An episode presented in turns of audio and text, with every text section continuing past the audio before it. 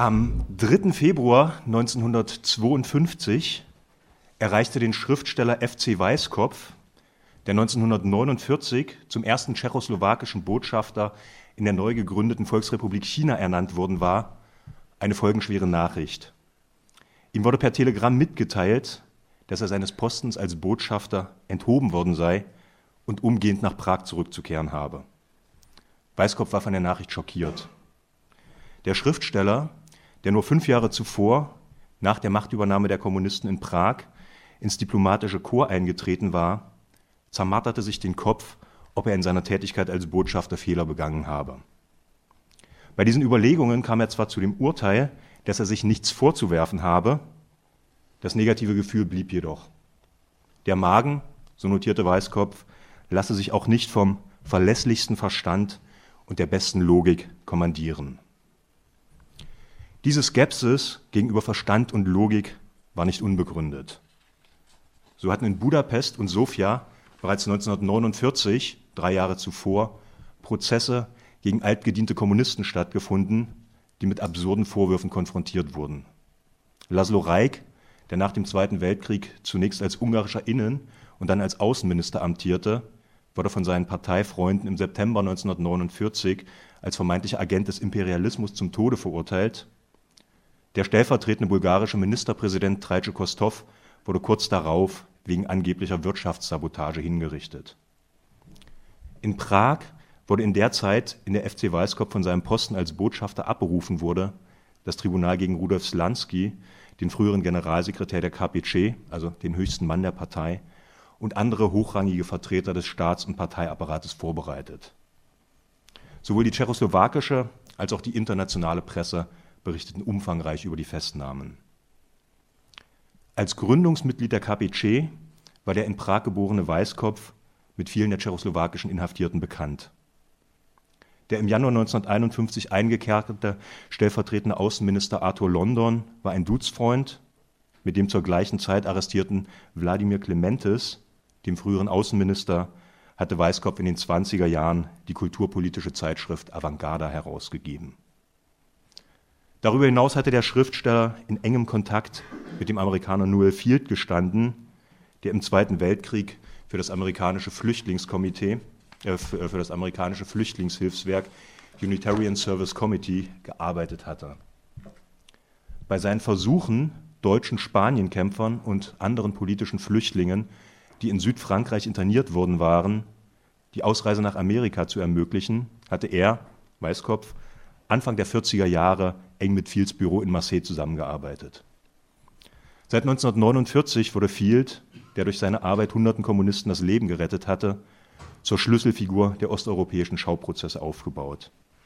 Mit Pässen, Geldern, Lebensmittelpaketen, so lautete der Vorwurf, habe er gerade kommunistische Flüchtlinge unterstützt, um ein Abhängigkeitsverhältnis zu schaffen, das er später, nach dem Beginn des Kalten Krieges, zur Anwerbung für den amerikanischen Geheimdienst genutzt habe.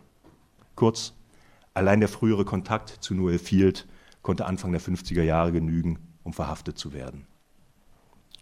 Zudem gab es eine Reihe von Gemeinsamkeiten zwischen Weißkopf und zahlreichen Verhafteten. Auffallend viele derjenigen, die nun in Prag auf ihre Verhöre warteten, waren in der Nachkriegs-Tschechoslowakei mit außenpolitischen Angelegenheiten befasst gewesen, hatten die Zeit des antifaschistischen Exils zumindest zeitweise im Westen verbracht und waren jüdischer Herkunft. Schon vor der Eröffnung des Prager Hauptprozesses am 20. November 1952 hatte die tschechoslowakische Presse explizit den jüdischen Familienhintergrund vieler Inhaftierter herausgestellt.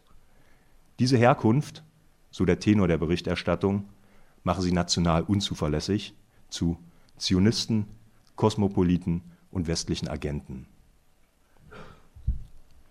Aufgrund der Gemeinsamkeiten zwischen Weißkopf und vielen der Inhaftierten sorgte es für keine große Verwunderung, als westliche Medien im Verlauf des Jahres 1952 meldeten, dass der Schriftsteller nach seiner Ankunft in Prag verhaftet worden sei.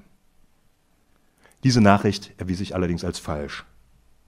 Weder Weißkopf noch seine Frau Grete, die als Kinderbuchautorin unter dem Pseudonym Alex Wedding bekannt war, ihr Buch Ede und Unku kennen zumindest diejenigen, die im Osten sozialisiert worden sind, Weder Weißkopf also noch Alex Wedding wurden in Gewahrsam genommen.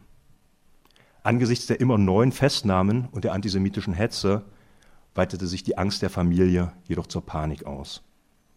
Alex Wedding, die von Zeitgenossen stets als lebensfroh beschrieben wurde, soll in dieser Zeit einen Selbstmordversuch unternommen haben. Ihr Mann vernichtete einen Teil seiner Tagebücher, andere brachte er nachträglich auf Parteilinie. In dieser Situation stellte die Familie im Juli 1952 einen Antrag auf Übersiedlung. Und zwar in ein Land, das anderen Überlebenden des Holocaust nach wie vor als ein Land der Täter galt. In die DDR nämlich. Als deutschsprachiger Schriftsteller, so lautete die Begründung, sei Weißkopf in Prag zu literarischer Untätigkeit verdammt. Er besaß nach der Aussiedlung der Deutschen 1945-46 kein Publikum in der Tschechoslowakei mehr. Zwar wusste der Schriftsteller, dass auch in Ostberlin ein Prozess vorbereitet wurde. In der volksdemokratischen Presse wurde umfangreich darüber berichtet, dass auch in der DDR altgediente Parteimitglieder ihrer Posten enthoben und zum Teil als zionistische Agenten verhaftet worden seien. Dennoch erschien ihm das Land als ein sicherer Zufluchtsort. Nachdem sein erster Antrag im Oktober 1952 von Seiten der DDR abgelehnt wurde, geriet er in hektische Betriebsamkeit. Er korrespondierte panisch mit dem Schriftsteller Johannes R. Becher, dem angehenden Kulturminister der DDR, mit Anna Segers und anderen Freunden und bat sie, sich für seine Übersiedlung einzusetzen.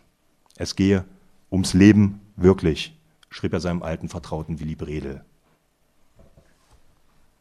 Am 27. November 1952, acht Monate nach Weißkopfs Rückkehr nach Prag, wurde das Urteil im Slansky-Prozess gesprochen. Drei der 14 Hauptangeklagten, Arthur London, Bavro Haidu und Evgen Löbel, erhielten lebenslange Haftstrafen. Elf, Rudolf Slansky, Bedřich Gminder, Ludwig Freker, Josef Frank, Wladimir Clementes, Bedřich Reizin, Karel Schwab, Rudolf Margolios, Otto Fischel, Otto Schling und André Simon wurden zum Tode verurteilt. Das Urteil wurde nur wenige Tage nach dem Urteilsspruch vollstreckt. Die Asche der Hingerichteten wurde auf einer vereisten Straße bei Prag verstreut. Im Anschluss an das Tribunal fanden sechs größere und eine Reihe kleinerer Nebenprozesse statt. Die Angeklagten wurden zumeist zu, lebenslang, äh, zu langjährigen Haftstrafen verurteilt. Parallel dazu wurden Juden aus allen wichtigen Positionen des Staats- und Parteiapparates entfernt.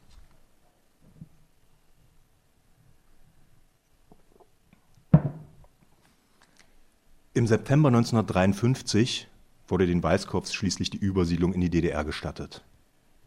Als sie kurz darauf auf dem Berliner Ostbahnhof eintrafen, wurden sie von einer großen Delegation von Freunden, Staats- und Parteivertretern in Empfang genommen. Alex Wedding, so schrieb Weißkopf an einen Freund, habe einen riesigen Blumenstrauß erhalten, wie eine richtige Diva. Bereits diese Begrüßung machte deutlich, dass die Weißkopfs mit ihrer Übersiedlung die richtige Entscheidung getroffen hatten. Während sie in der Tschechoslowakei nur knapp der Verhaftung entgangen waren, wurden sie in der DDR mit Ehrungen überhäuft. Das Ehepaar erhielt eine große Wohnung am damals prestigeträchtigen Strausberger Platz, einem Knotenpunkt der Stalinallee.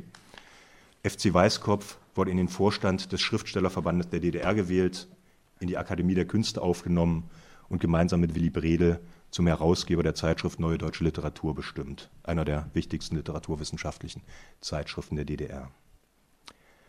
Als er im September 1955, im Alter von nur 55 Jahren, er war 1900 geboren, unerwartet einem Herzinfarkt erlag, erhielt er eine repräsentative Grabstätte auf dem Friedrichsfelder Friedhof der Sozialisten nicht weit von den letzten Ruhestätten der KPD-Gründer Rosa Luxemburg und Karl Liebknecht entfernt. Die Säuberungswelle innerhalb der SED ging an ihm vorbei. Die Prozesse gegen Paul Merker, Bruno Goldhammer und andere sogenannte Westemigranten fanden 1954 und 1955 nicht als Schau, sondern als Geheimprozesse statt. Die Angeklagten wurden nicht hingerichtet, sondern zu Zuchthausstrafen verurteilt. Auch wenn der ostdeutsche Spätstalinismus antisemitische Untertöne aufwies, machte die SED Juden nie zu den Hauptfiguren ihrer Prozesse. Im Unterschied zu vielen ihrer tschechoslowakischen Leidensgenossen wurden die kommunistischen Opfer des ostdeutschen, aber auch des ungarischen, polnischen und bulgarischen Spätstalinismus, zudem bereits in der Regel im unmittelbaren Kontext des 20. Parteitages der KPDSU 1956 wieder aus der Haft entlassen und rehabilitiert. Die letzten Verurteilten der Prager Prozesse wurden hingegen erst Anfang der 60er Jahre freigelassen. Ihre vollständige Rehabilitierung erfolgte erst 1968 unter der Reformregierung Alexander Dubčeks. Durch die Übersiedlung FC Weißkopfs nach Berlin erhalten diese zunächst nur zufällig erscheinenden Unterschiede zwischen den Prozessen in der Tschechoslowakei und der DDR, aber auch in Ungarn, Bulgarien, Rumänien epistemische Bedeutung. Die Entscheidung Weißkopfs lenkt den Blick auf die tschechoslowakische Spezifik des Slansky-Tribunals. Der Gang in die DDR, für den sich zur selben Zeit auch der in Karlsbad aufgewachsene Dichter Louis Firnberg entschied, legt nahe, dass mit dem Slansky-Prozess nicht nur den Anweisungen aus der Sowjetunion gefolgt wurde, wie lange Zeit in der Forschung angenommen wurde, sondern vermittels der Biografie FC Weißkopfs kann aufgeschlüsselt werden, dass die von Moskau initiierte ostblockweite Kampagne gegen Kosmopolitismus und Zionismus, so der Name damals, in Prag dafür genutzt wurde, um innertschechoslowakische Kämpfe auszutragen. Um diese tschechoslowakische Spezifik des Lansky-Prozesses herausstellen zu können, ist eine lange historische Ausholbewegung nötig, die ich im Verlauf meines Vortrages, insbesondere im zweiten Teil, unternehmen werde.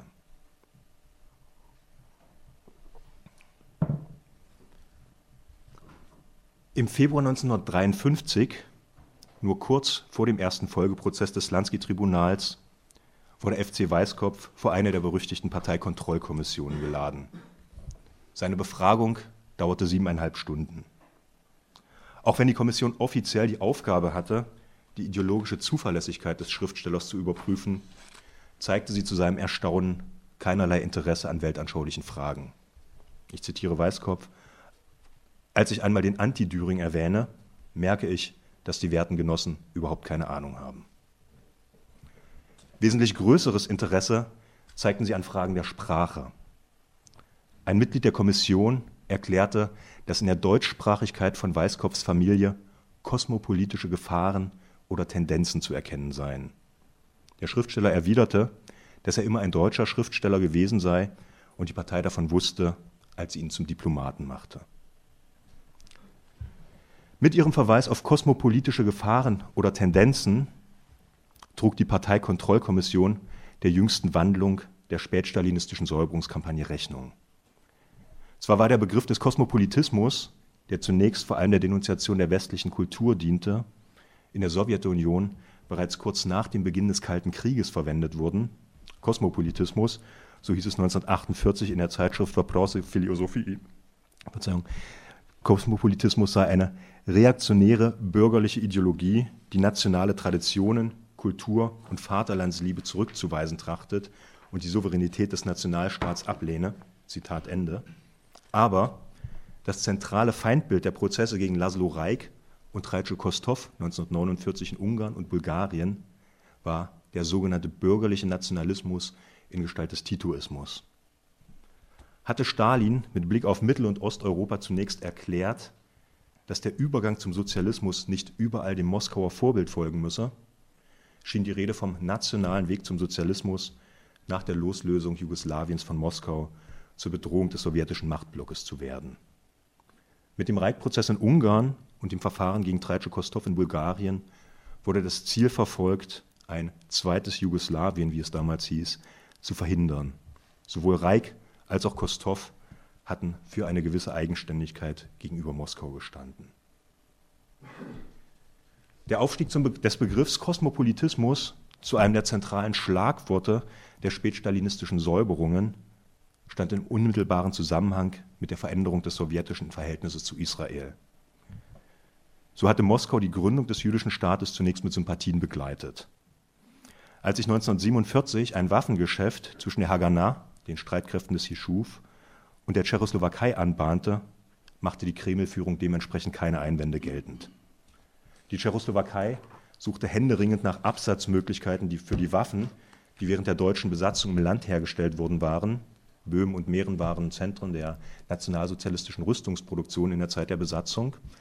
Die, äh, die Tschechoslowakei suchte also nach Absatzmöglichkeiten für die Waffen, die in dieser Zeit hergestellt worden waren und wegen des Kriegsendes nicht mehr an die Wehrmacht ausgeliefert werden konnten.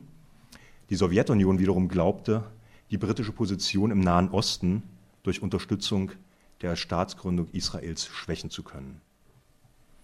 Als die Prager Regierung aufgrund der angespannten Wirtschaftslage des Landes überlegte, auch Waffen an Ägypten zu verkaufen, legte Moskau nach einer Intervention des angehenden israelischen Außenministers Moshe Sharet ein Veto ein.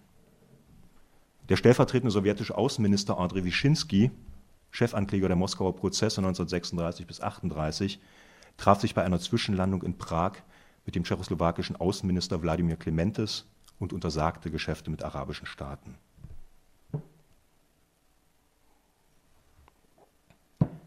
Als die Tschechoslowakei und die Haganah Anfang 1948 einen Vertrag über die Lieferung von Jagdflugzeugen schlossen, wurde die militärische Unterstützung auf die Ausbildung militärischen Personals ausgeweitet. In Plana und Olmutz wurden Ausbildungslager eingerichtet, in denen Angehörige der Haganah an den Maschinen geschult wurden. Im September 1948 stellte Prag zudem eine Freiwilligenbrigade aus etwa 1000 tschechoslowakischen Juden auf. Etwa 20.000 weiteren Juden etwa der Hälfte der jüdischen Bevölkerung des Landes wurde die Ausreise in den Nahen Osten gestattet. Insbesondere die Luftbrücke zwischen Žatec in der Tschechoslowakei und Lod in Israel, über die das israelische Militär während des Unabhängigkeitskampfes mit Kriegsgerät versorgt wurde, trug entscheidend zum israelischen Sieg über die Arabische Liga bei. Die tschechoslowakischen Waffen, die 60 Prozent der Rüstungsgüter ausmachten, die Israel seinerzeit aus Europa importierte, waren laut David Ben-Gurion die größte Hilfe, die die Haganah hatte.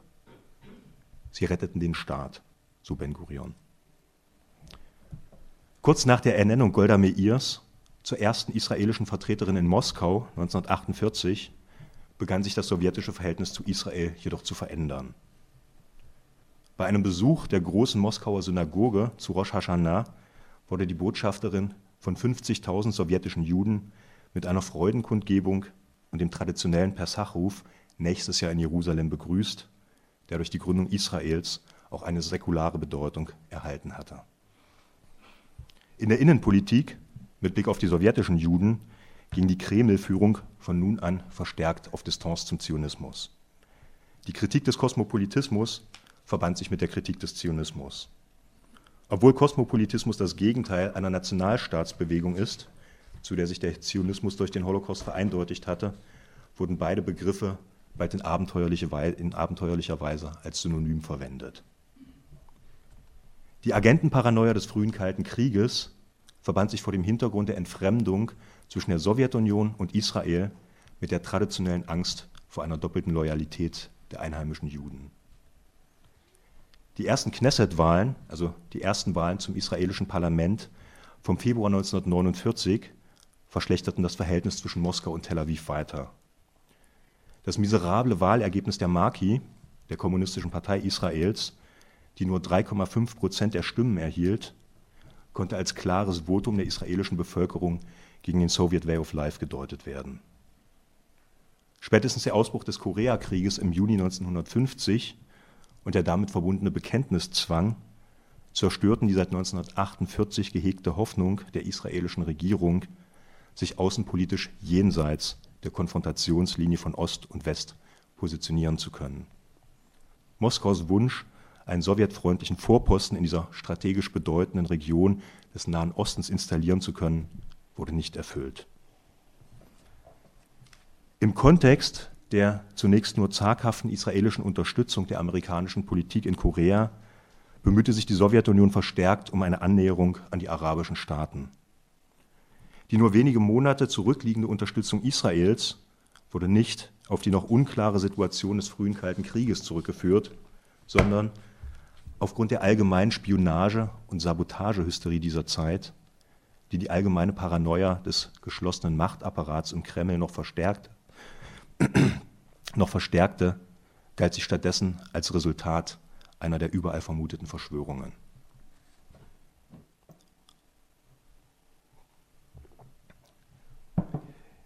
In dieser Zeit der Umorientierung im Nahen Osten drängten die sowjetischen Berater die sich seit 1949 in Prag aufhielten, darauf, die Ermittlungen gegen mögliche Feinde im Parteiapparat neu auszurichten. War bis dahin auch in der Tschechoslowakei nach sogenannten Titoisten gesucht wurden, bemühten sich die einschlägigen Behörden und Parteiinstanzen seit Anfang 1951, bemühten die einschlägigen Parteiinstanzen und Behörden seit Anfang 1951 verstärkt die Begriffe Kosmopolitismus und Zionismus. Im Zuge dieser Umorientierung gerieten die jüdischen Parteimitglieder ins Visier der Ermittler. Innerhalb des Staatssicherheitsdienstes der Tschechoslowakei, Abteilung Feinde der Partei, wurde die Sektion Zionismus eingerichtet. Als der Brünner Parteisekretär Otto Schling im Oktober 1950 verhaftet wurde, spielte sein jüdisches Elternhaus noch keine Rolle bei den Verdächtigungen. Hudoslanskis Stellvertreter Josef Frank wurde hingegen bereits festgenommen, weil er irrtümlich für einen Juden gehalten wurde. Mit dieser Wendung der Ermittlungsstrategie gelangte schließlich auch der bis dahin als unantastbar geltende Parteichef Rudolf Slansky ins Zentrum der Untersuchungen. Sein Name tauchte von nun an regelmäßig in den Verhören der bereits Festgenommenen auf. War Otto Schling, Eugen Löbel und den anderen 1949 und 1950 Verhafteten zunächst vorgeworfen wurden, Slansky beseitigen zu wollen, sollten sie nun plötzlich gestehen, dass er das Haupt der Verschwörung sei.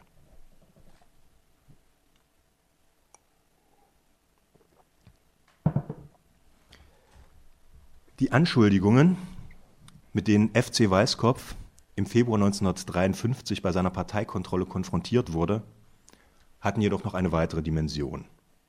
Wir erinnern uns, ihm war erklärt worden, dass in der Deutschsprachigkeit seiner Familie sogenannte kosmopolitische Gefahren oder Tendenzen zu erkennen seien. Während die Kommission ihre Arbeit mit der Rede von den kosmopolitischen Gefahren in den Kontext der ostblockweiten Säuberungskampagne stellte, schien in dem abschätzigen Verweis auf die Sprache der Familie Weißkopf die tschechoslowakische Spezifik des Lansky-Prozesses auf. Die Mitglieder der Kommission bemühten eine Tradition, die weit ins 19. Jahrhundert zurückreicht. So war der Hinweis auf die Sprache eine Anspielung auf die komplizierte Akkulturationsgeschichte der böhmischen und mährischen Juden. Wie die meisten, Bewohner des wie die meisten jüdischen Bewohner des Habsburger Reichs hatten sich auch die Vorfahren FC Weißkopfs, Rudolf Slanskis, Ludwig Freikas, Bedřich Rezins und so weiter infolge der Verabschiedung des josephinischen Toleranzpatents von 1782 sukzessive an die deutsche Entwicklung akkulturiert. Deutsch wurde zur wichtigsten jüdischen Sprache des Habsburger Reichs. Als im Zuge der tschechischen nationalen Wiedergeburt im 19. Jahrhundert der Drang nach nationaler Eindeutigkeit entstand, begann diese Orientierung Misstrauen auf sich zu ziehen.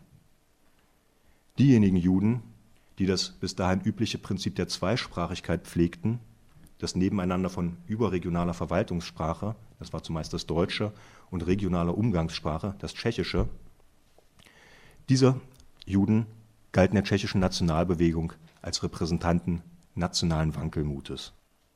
Wer sich dagegen an der deutschen Sprache orientierte, wurde oftmals als Agent der Deutschen der verhassten Habsburger Dominanznation betrachtet.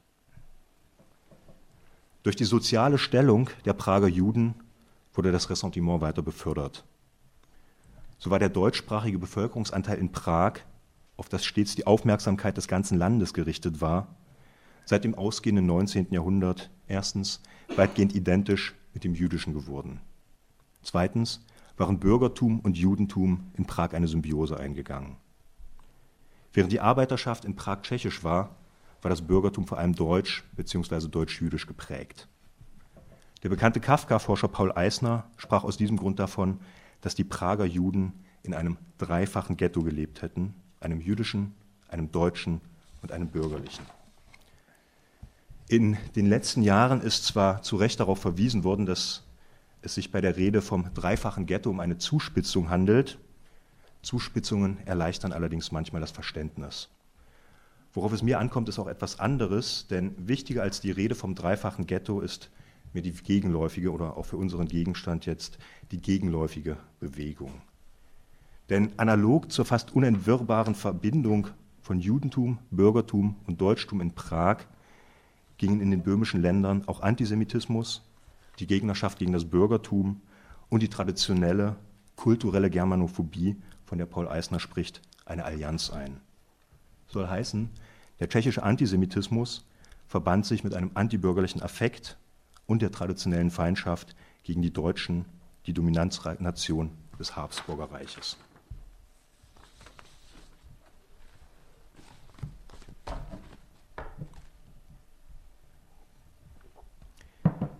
Die Gründung der Tschechoslowakei, die 1919 aus der Konkursmasse des Habsburger Reichs heraus erfolgte, ging dementsprechend mit Ausschreitungen einher, die sich sowohl gegen Deutsche als auch gegen Juden richteten. In FC Weiskopfs erstem Roman Das Slavenlied, der in den letzten Jahren der Habsburger Monarchie und in den ersten Tagen der Tschechoslowakei spielt, berichtet der Schriftsteller historisch korrekt von der Verwüstung deutscher Schulen durch aufgebrachte Tschechen von Angriffen auf deutschsprachige Passanten und vom Sturm auf das jüdische Rathaus in der Prager Josefstadt. Vor der alten Neusynagoge errichteten Demonstranten Scheiterhaufen aus hebräischen Pergamenten, die einen ganzen Tag lang brannten. Zwar beruhigte sich die Situation bald wieder, aber den einheimischen Deutschen, die fast ein Viertel, die fast ein Viertel der Gesamtbevölkerung der Tschechoslowakei, mehr als drei Millionen stellten, den Juden, aber auch den Angehörigen der anderen Minderheiten wurde jedoch oft weiterhin Misstrauen entgegengebracht. Diese Situation kam der 1921 gegründeten Kommunistischen Partei zugute. Da sie die einzige politische Kraft des Landes war, die allen Staatsbürgern offen stand, übte sie auf die Angehörigen der nationalen Minderheiten eine besondere Anziehungskraft aus. Während die anderen politischen Strömungen innerhalb fast jeder größeren Nationalität des Landes über eine eigene Partei verfügten, eine tschechische sozialdemokratische Partei, eine deutsche sozialdemokratische Partei, eine slowakische und die Ungarn waren bei den Slowaken dann dabei, während also alle anderen Parteien innerhalb jeder Nationalität über eine eigene Partei verfügten, hatte die Komintern gegenüber der KPC auf der Losung bestanden, ein Staat, eine Partei. In seinem autobiografisch geprägten Roman Das Slavenlied beschreibt FC Weißkopf seine Hinwendung zum Proletariat, die in derselben Zeit stattfand wie Rudolf Slanskis oder Bedřich Gminders, als Übergang von der Nationalität zur Klasse. Der geschichtsphilosophische Begriff der Klasse schien die Möglichkeit zu bieten, die Herkunft hinter sich zu lassen. In der KPC verwandelten sich die tschechischen, slowakischen, deutschen, jüdischen, polnischen, ungarischen und ruthenischen Bewohner des Landes damit nicht nur in Genossen, sondern paradoxerweise erstmals auch in gleichberechtigte Staatsbürger nach westlichem Vorbild. Die Partei war damit de facto ein Substitut des politischen Liberalismus, der im Westen bereits in die Krise geraten war, als er sich im östlichen Europa noch gar nicht etabliert hatte. Unterhalb der universalistisch klassenkämpferischen Oberfläche wirkten innerhalb der Partei jedoch nationaltschechische Tendenzen, die dafür sorgten, dass sie in Moskau zeitweise als nationalistischste Sektion der Komintern galt. Die tschechische Vorgängerorganisation der KPC hatte sich wegen nationaler Vorbehalte schon 1921 nur auf vehementen Druck Lenins mit den deutschen Kommunisten um Karl Kreibich vereinigt, die ihre Hochburgen in den industrialisierten Gebieten Nordböhmens hatten. Diese Dominanz der Nationalitätenfrage, die sich selbst innerhalb der Arbeiterbewegung Geltung verschaffte, dürfte zu den zentralen Gründen jener großen Migrationsbewegung des ausgehenden 19. und frühen 20. Jahrhunderts gehören, deren Gang FC Weißkopf mit seiner Übersiedlung nach Berlin 1953 zeitversetzt nachvollzog. So hatte es bis in die Zwischenkriegszeit hinein hunderte junge, deutschsprachige, jüdische und oft revolutionär gesinnte Intellektuelle aus dem Gebiet des Habsburger Reichs oder des russischen Imperiums nach Berlin gezogen. Karl Kautsky, Friedrich Stampfer, Egon Erwin Kisch, Ruth Fischer, Hans Eisler, Gerhard Eisler, Otto Katz, Bruno Frey und viele andere hatten ihre Herkunftsländer verlassen, um in der deutschen Metropole zu leben. Auch FC Weißkopf war 1953 nicht zum ersten Mal nach Berlin gezogen, sondern er hatte diesen Schritt schon einmal 1928, ein Vierteljahrhundert zuvor, unternommen. Seine literarischen und journalistischen Texte aus dieser Zeit, den 20er Jahren, lassen sich dahingehend lesen, dass mit der Übersiedlung nach Berlin der Gang fortgesetzt wurde, der mit dem Anschluss an die Arbeiterbewegung begonnen hatte. Die Übersiedlung in die deutsche Metropole der Zwischenkriegszeit versprach den vollständigen Abschied von der Herkunft. Die Modernität Berlins, von der Weißkopf, Egon Erwin Kisch und andere Übersiedler übereinstimmend sprachen, bestand darin, dass die zentralen Ordnungskategorien der Moderne, die Begriffe Gesellschaft und Klasse, hier in Berlin der Weimarer Zeit fast uneingeschränkt Gültigkeit besaßen. Im Berlin dieser Jahre stellte sich die Frage der Zugehörigkeit mit anderen Worten nicht mit der gleichen Vehemenz wie auf dem Gebiet des früheren Habsburger Reichs. In Berlin wurde Herkunft durch Zukunft ersetzt.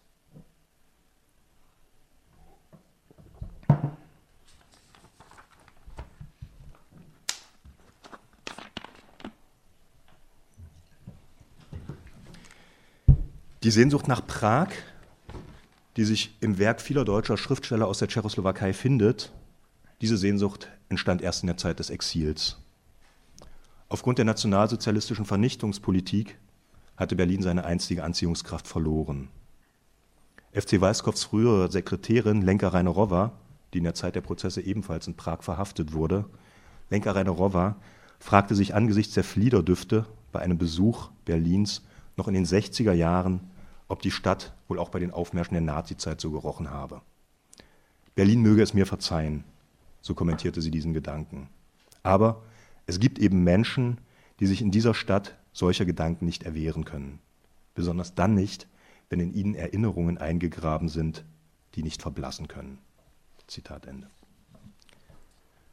So gingen viele derjenigen, die es vor 1933 nach Berlin gezogen hatte, nach 1945 nicht nach Deutschland, sondern orientierten sich nach Prag. Nicht aus Gründen der Vorsicht, so kommentierte der Dichter Louis Firnberg seine eigene Entscheidung 1945, aber weil man erst über sein Gefühl ein bisschen Gras wachsen lassen will. Zitat Ende. Aber auch Prag taugte nicht mehr als Bezugspunkt.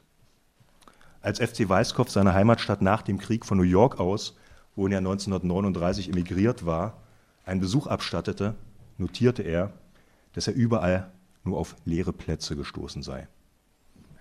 Wie die meisten tschechoslowakischen Juden hatte auch er zahllose Freunde und Verwandte verloren.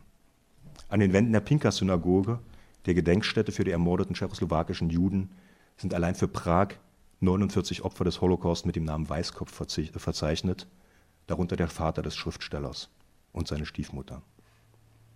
Prag, dessen Altstadt stets jüdisch geprägt war, war durch den Holocaust zu einem anderen Ort geworden.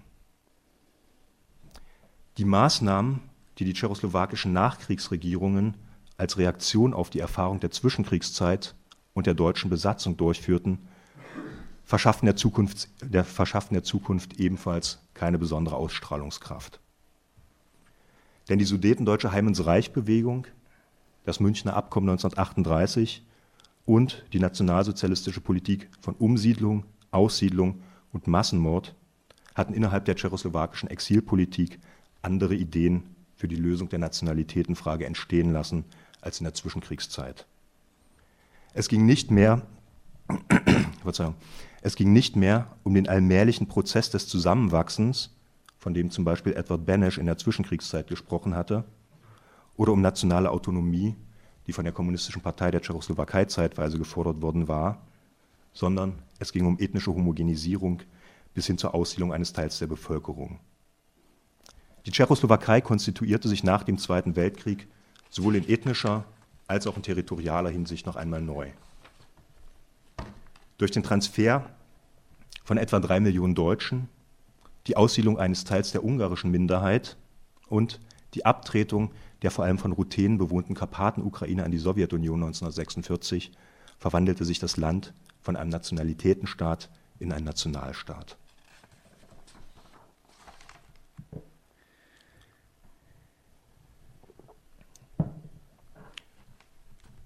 Von dieser Umsiedlungspolitik waren auch die deutschen Gegner des Nationalsozialismus betroffen. Auch wenn sie offiziell vom Bevölkerungstransfer ausgenommen wurden, wurde ihnen intern bald nahegelegt, das Land zu verlassen. Infolge des Traumas von München 1938, als die Tschechoslowakei von Frankreich und Großbritannien preisgegeben wurde, hatte sich die politische Elite des Landes vom Westen ab und der Sowjetunion zugewandt. Parallel dazu fand eine Rückkehr zu den Kulturtraditionen des 19. Jahrhunderts statt, allen voran der Panslawismus, der nun im sowjetischen Gewande auftrat. Im Zuge dieser allgemeinen Wandlung traten auch innerhalb der KPC die national-tschechischen Tendenzen an die Oberfläche, die bis dahin in der Regel von der Klassenkampfrhetorik nicht komplett, nicht komplett neutralisiert, wohl aber verdeckt worden waren. 45.000 deutschsprachige Antifaschisten aus der Tschechoslowakei sahen sich genötigt, in die sowjetische Besatzungszone Deutschlands überzusiedeln. 30.000 gingen in die westlichen Besatzungszonen oder nach Österreich. Zahlreichen Juden, die vor dem Nationalsozialismus fliehen konnten, wurde die Rückkehr gar nicht erst gestattet. Anderen, die in Verstecken oder im Konzentrationslager überlebt hatten, wurde die Rückgabe ihres geraubten Eigentums oftmals verweigert. Sie fielen, sie fielen unter ein folgenreiches Verdikt der Regierung der nationalen Einheit. So hatte der 1945 zum Innenminister ernannte Kommunist Václav Nosek Anfang 1946 exemplarisch erklärt, dass diejenigen Juden als Gegner zu betrachten seien, die zur Germanisierung der böhmischen Länder beigetragen hätten. 1946 diejenigen Juden seien als Gegner zu äh, begreifen, die zur Germanisierung der böhmischen Länder beigetragen hätten. Sowohl diese Aussage als auch die Aufforderung an die deutschsprachigen Antifaschisten, die Tschechoslowakei zu verlassen, verdeutlichen, dass mit der Aussiedlung der Deutschen nicht nur auf den deutschen Separatismus der Zwischenkriegszeit und die Jahre der Okkupation reagiert wurde, sondern in der tschechoslowakischen Aussiedlungspolitik setzte sich das gängige Misstrauen gegenüber den deutschen Nachbarn fort, das durch die Erfahrungen der 30er und 40er Jahre selbstverständlich bestärkt und enorm radikalisiert worden war. Die Aussagen über den Beitrag der einheimischen Juden zur Germanisierung stehen hingegen für das Fortleben der traditionellen, aus dem 19. Jahrhundert stammenden Identifikation der böhmischen und mährischen Juden mit der deutschsprachigen kulturellen Entwicklung. So waren die Juden in der Zeit der nationalsozialistischen Okkupation bekanntlich nicht als Germanisierer aufgetreten, sondern sie waren die zentralen Opfer der nationalsozialistischen Germanisierungspolitik. Mehr als 80 Prozent der rund 300.000 Opfer, die der Nationalsozialismus in den böhmischen Ländern forderte, war jüdischer Herkunft. Die Tradition, Verzeihung, ich bin ein bisschen erkältet, darum muss ich immer mal zum Glas greifen. Die Tradition des langen 19. Jahrhunderts verstellt mit anderen Worten den Blick dafür, dass der auf dem Gebiet des früheren Habsburger Reiches seit den josephinischen Reformen des ausgehenden 18. Jahrhunderts bestehende Zusammenhang der deutschen und der jüdischen kulturellen Entwicklung durch Auschwitz zertrümmert worden war. So war letztlich auch die Unterstützung, die die tschechoslowakische Regierung den Auswanderungsplänen einheimischer Juden in den Nahen Osten zukommen ließ, oft weniger einer besonderen historischen Sensibilität durch Auschwitz geschuldet. Durch die Unterstützung der Emigration nach Israel entledigte sich Prag vielmehr einer der letzten Bevölkerungsgruppen, die an die imperiale Tradition des Landes erinnerten. In einem internen Papier des tschechoslowakischen Innenministeriums von 1948 heißt es dementsprechend, dass den Übersiedlungsplänen einheimischer Juden mit Nachsicht zu begegnen sei, weil es sich bei ihnen um unzuverlässige und unproduktive Elemente handele. Die wenigen Juden, die in der Tschechoslowakei bleiben oder dorthin zurückkehren durften, waren nicht selten Mitglieder oder Sympathisanten der kommunistischen Partei.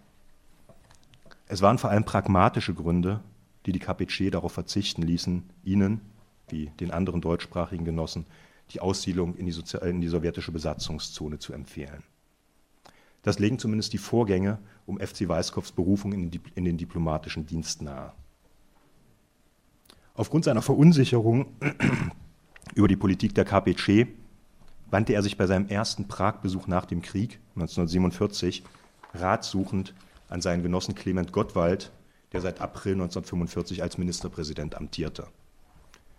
In dem Gespräch, das die beiden Gründungsmitglieder der Partei in Gottwalds Villa führten, empfahl der Regierungschef Chef, dem Schriftsteller nicht in die sowjetische Besatzungszone zu gehen. Genossen mit Weißkopfs Qualifikation, so das Argument Gottwalds, würden für den diplomatischen Dienst gebraucht. Weißkopf könne mit seiner baldigen Aufnahme ins diplomatische Korps rechnen.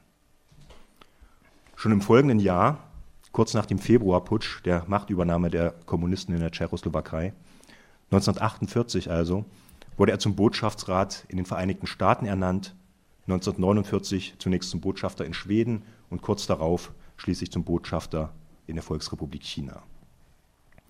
Vielen anderen jüdischen KPC-Mitgliedern ging es ähnlich. Sie wurden im Kontext der beiden Umbruchsjahre 1945 und 1948 in den diplomatischen Dienst berufen. Der Grund hierfür war nicht zuletzt jener eklatante Mangel an Kadern, von dem Weißkopf später mit Blick auf seine Ernennung zum Botschafter sprach. So war die KPC schon bei den ersten Nachkriegswahlen 1946 zur stärksten politischen Kraft des Landes geworden. Das Problem war, sie konnte dieser neuen Bedeutung mit dem aus der Illegalität und dem Exil stammenden Funktionärsapparat nicht gerecht werden.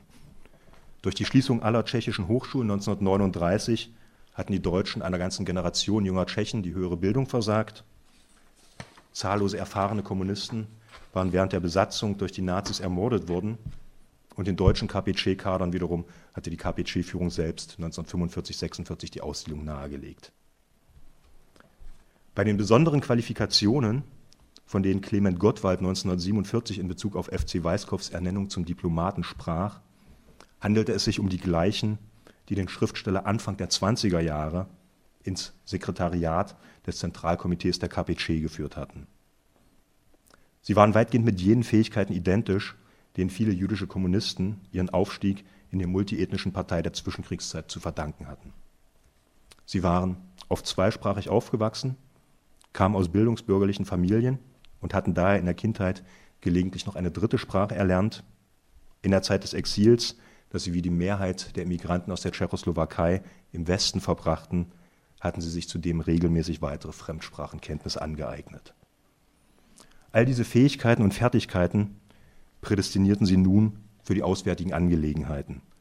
Diplomatisches Korps, Außenministerium, Außenhandelsministerium, internationale Abteilung der KPC, die zur bedeutendsten Domäne der wenigen jüdischen Parteimitglieder im Staats- und Parteiapparat wurden, die den Holocaust überlebt hatten.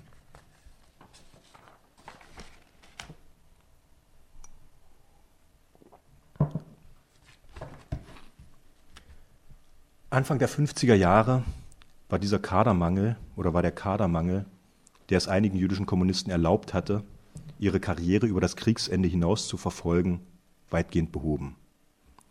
So hatte das Regime nach dem Staatsstreich von 1948 damit begonnen, tschechische und slowakische Jungkommunisten auf eine Tätigkeit im Bereich der auswärtigen Politik vorzubereiten. Anfang der 50er Jahre war diese Ausbildung beendet. Die ersten neuen Kader aus der Diplomatenschule werden in Kürze hinausgeschickt werden, notierte FC Weißkopf im Juni 1950 in sein Tagebuch. Auch in anderen Bereichen rückten junge Parteimitglieder nach. Diese Entwicklung nun fand parallel zum sowjetischen Interessenwandel im Nahen Osten statt den ich am Anfang versucht habe zu skizzieren. Die Prager Parteiführung hatte sich aufgrund ihres nationalen Selbstbewusstseins 1949 zunächst geweigert, willkürlich Angeklagte für einen Schauprozess zu produzieren. Da sich der tschechoslowakische Sicherheitsdienst am Anfang auf die Suche nach tatsächlichen Verschwörern und Agenten begeben hatte, die unter den Verdächtigen allerdings nicht zu finden waren, hatten die Ermittlungen nicht zu dem in Moskau gewünschten Erfolg geführt. Erst als sich die Feindbestimmung ostblockweit vom Titoismus auf den Zionismus verschob, verstärkten die tschechoslowakischen Stellen ihre Bemühungen und konzentrierten sich auf diejenigen, denen aufgrund ihrer Deutsch- oder Mehrsprachigkeit stets nationale Illoyalität unterstellt worden war. Aller arbeiterbewegten Rhetorik zum Trotz standen die Vorwürfe, die gegen sie erhoben wurden, dementsprechend in der Tradition die althergebrachten Anschuldigungen der tschechischen Nationalbewegung gegen die einheimischen Juden. Die Angeklagten des Lansky-Prozesses sahen sich wieder in jenes dreifache Ghetto zurückgeworfen, das sie durch den Eintritt in die kommunistische Partei hinter sich lassen wollten. Judentum, Bürgertum, Deutschtum. So wurde während des Prager Hauptprozesses nicht nur auf die jüdische Herkunft von elf der 14 Beschuldigten verwiesen, sondern auch auf ihren bürgerlichen Hintergrund. Bedřich Rezin komme aus, und ich zitiere aus diesem Protokoll, das auch vorn aus liegt, Bedřich Rezin komme aus bourgeoiser Familie, Ludwig Freika sei Arztenssohn, Vavro Haidu der Sohn des Besitzers des Badeortes Smirdaki und so weiter und so fort. Zusätzlich wies die tschechoslowakische Presse geradezu exzessiv darauf hin, dass die Geburtsnamen zahlreicher Hauptangeklagter nicht der tschechischen, sondern der deutsch-jüdischen Tradition entstammten. So war etwa Ludwig Freker als Ludwig Freund geboren worden, Bedřich Geminder als Friedrich Geminder und Bedřich Rezin als Friedrich Reinzinger. Wo sich kein deutscher Name fand, wurde er, wie im Fall Rudolf Slanskis, kurzerhand erfunden. Seit dieser Zeit hält sich hartnäckig das Gerücht, dass der eigentliche Name des Generalsekretärs Rudolf Salzmann gewesen sei. Hatte die Partei vielen jüdischen Mitgliedern in den letzten Monaten des Exils zu solchen Namensänderungen geraten, wurde die Annahme dieses Rates plötzlich nicht mehr als Unterordnung unter die neue slawische Linie gewertet, von der die KPC seit 1943 gesprochen hatte, sondern als Versuch, die Partei unter Vorspiegelung falscher Tatsachen zu infiltrieren. Flankiert wurden die Verweise auf die deutsch-jüdischen Namen der Beschuldigten von despektierlichen Bemerkungen über ihre Sprache. Am Tag nach der Urteilsverkündung schrieb der Schriftsteller Ivan Olbracht, dessen Roman Anna Proletaschka, Anna das Mädchen vom Lande, Ende der 20er Jahre von Otto Katz, einem der Angeklagten des Slansky-Prozesses, ins Deutsche übertragen und mit einem Vorwort von FC Weißkopf in Berlin publiziert wurde. Im KPC-Zentralorgan wurde Bravo abfällig, dass die Angeklagten ein grauenhaftes Tschechisch gesprochen hätten. Bei der Mehrzahl, so Ivan Olbracht, bei der Mehrzahl von ihnen sei zu bemerken, dass, Zitat, auch wenn sie Tschechisch aussagen, dies nicht ihre Muttersprache ist. Sie seien, und jetzt wieder ein Zitat, typische Kosmopoliten, ohne Vaterland, ohne irgendeine freundschaftliche Beziehung zur tschechischen und slowakischen Nation. Ich komme damit zum Ende. Die sowjetische Umorientierung im Nahen Osten fiel in der Tschechoslowakei mit den Nachbeben der ethnischen Konflikte der Zwischenkriegszeit zusammen. Sie bot im Kreis um Clement Gottwald die Möglichkeit, die Personalstruktur des mittleren und höheren Partei- und Staatsapparates an die seit 1945 veränderte Bevölkerungsstruktur der Tschechoslowakei anzupassen. Ethnische Fragen erhielten eine weltanschauliche Kodierung. So war das Slansky-Tribunal nicht nur, wie oft behauptet wird, ein Moskauer Prozess, sondern es hatte zugleich tschechische Bezugspunkte. Ich spreche von den Verfahren gegen Leopold Hilsner 1899 und 1900, die hierzulande kaum bekannt sind, in der ehemaligen Tschechoslowakei aber einen großen Bekanntheitsstatus haben. In diesen beiden letzten großen Ritualmordprozessen des Habsburger Reichs, rund 50 Jahre vor dem Slansky-Prozess, wurde dem jüdischen und deutschsprachigen Schustergesellen Leopold Hilsener vorgeworfen, zwei junge tschechische Frauen aus religiösen Gründen bestialisch ermordet zu haben. Hillel Kival konnte zeigen, dass der Fall Hilsener in die Kampagne Suik Svemu, jeder zu den Seinen, eingebettet war, die erste große nationale Homogenisierungskampagne in den böhmischen Ländern, bei der die einheimischen Juden aufgrund ihrer Deutsch- oder Zweisprachigkeit zwischen die Fronten gerieten. Die jungfräulichen Körper Aneshka Rujowas und Marie Klimowas, der beiden Ermordeten, standen symbolisch für die tschechische Nation, die hinterrücks von Juden ausgeblutet werde. Die zentralen Träger dieser Svuk Svemu-Kampagne waren die Jungtschechen, aus denen bald die tschechische Nationaldemokratische Partei hervorging. Mit der ethnischen Homogenisierung der Jahre 1945 und 1946 und dem Slansky-Prozess, mit dem diese Homogenisierungspolitik ihren paradoxen Abschluss fand, setzte sich die KPC insofern in die Tradition ihrer einst größten Gegner. Die Nationaldemokraten sind, vereinfacht gesagt, so etwas Ähnliches wie die DNVP der Tschechoslowakei der damaligen Zeit. Die nationalitätenpolitischen Ziele der Nationaldemokraten die in der Zwischenkriegszeit vehement für die Verwandlung der Tschechoslowakei in einen Nationalstaat eingetreten waren, wurden ausgerechnet von der Partei umgesetzt, die in der Zwischenkriegszeit für den Abschied von der Herkunft gestanden hatte. Die Nationalitätenfrage ging am Beginn des Kalten Krieges also in weltanschaulich verschlüsselter Form in das programmatische und organisatorische Fundament der Kommunistischen Partei ein. Aus diesem Apparat brach sie nach 1989, als die Kategorien des Kalten Krieges über Nacht ihre Gültigkeit verloren, nicht nur in der Tschechoslowakei, sondern fast überall im früheren Ostblock wieder unverstellt hervor, so als hätte es den Kalten Krieg gar nicht gegeben. Vielen Dank.